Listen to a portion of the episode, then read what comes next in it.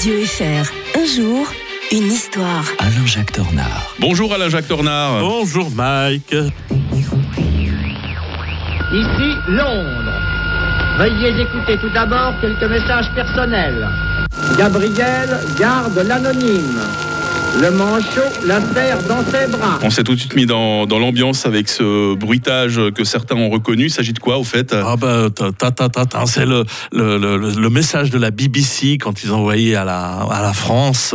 Et en fait, c'est le début de la cinquième symphonie de, de Beethoven. Voilà, hein, pour vous mettre dans l'ambiance de ce 6 juin euh, 1944, le débarquement de Normandie avec l'apport méconnu des soviétiques, Alain-Jacques. Eh oui, oui, ben c'est vrai que c'est vrai peut-être que c'est pas bien de le rappeler en ce moment, hein, parce que Mhm. on est tellement dans le manichéisme total que de rappeler que les soviétiques ont été pour beaucoup dans la réussite de ce débarquement. Pourtant, il avait quand même de sacrés atouts. Hein. Euh, C'est la plus belle armada qu'on ait pu rassembler. Euh, 4266 navires, euh, 130 000 hommes, plus de 10 000 avions. Vous- Je sais pas si vous avez vu le, le, le jour le plus long. euh, euh, les Mhm. Allemands avaient deux avions à disposition. Donc euh, c'est vraiment euh, très très peu. Euh, D'ailleurs, je recommande de voir le film euh, qui est vraiment qui est vraiment très beau. Alors l'objectif était d'installer une tête de pont sur ces plages, puis de s'emparer du port en eau profonde de Cherbourg. Euh, avec ses... En face, il y avait le mur de l'Atlantique. Mais D'ailleurs, c'est aussi un film qui va passer repasser ces, ces jours-ci. C'est le dernier film de Bourville, le mur de, de Ah l'Atlantique. hein.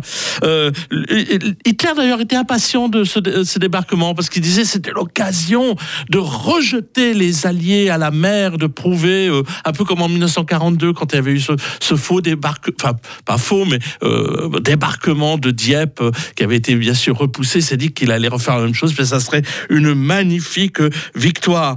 Euh, en fait, les Alliés font tout pour le convaincre qu'ils vont faire, vont partir en par la Normandie. Mhm. Euh, c'est pour ça d'ailleurs il y a eu ce, euh, ce magnifique, euh, cette magnifique opération de désinformation qui s'appelait Fortitude, puisqu'on avait dans le Kent installé des baudruches en forme de canons, de tanks, etc. Et puis ça avait parfaitement fonctionné.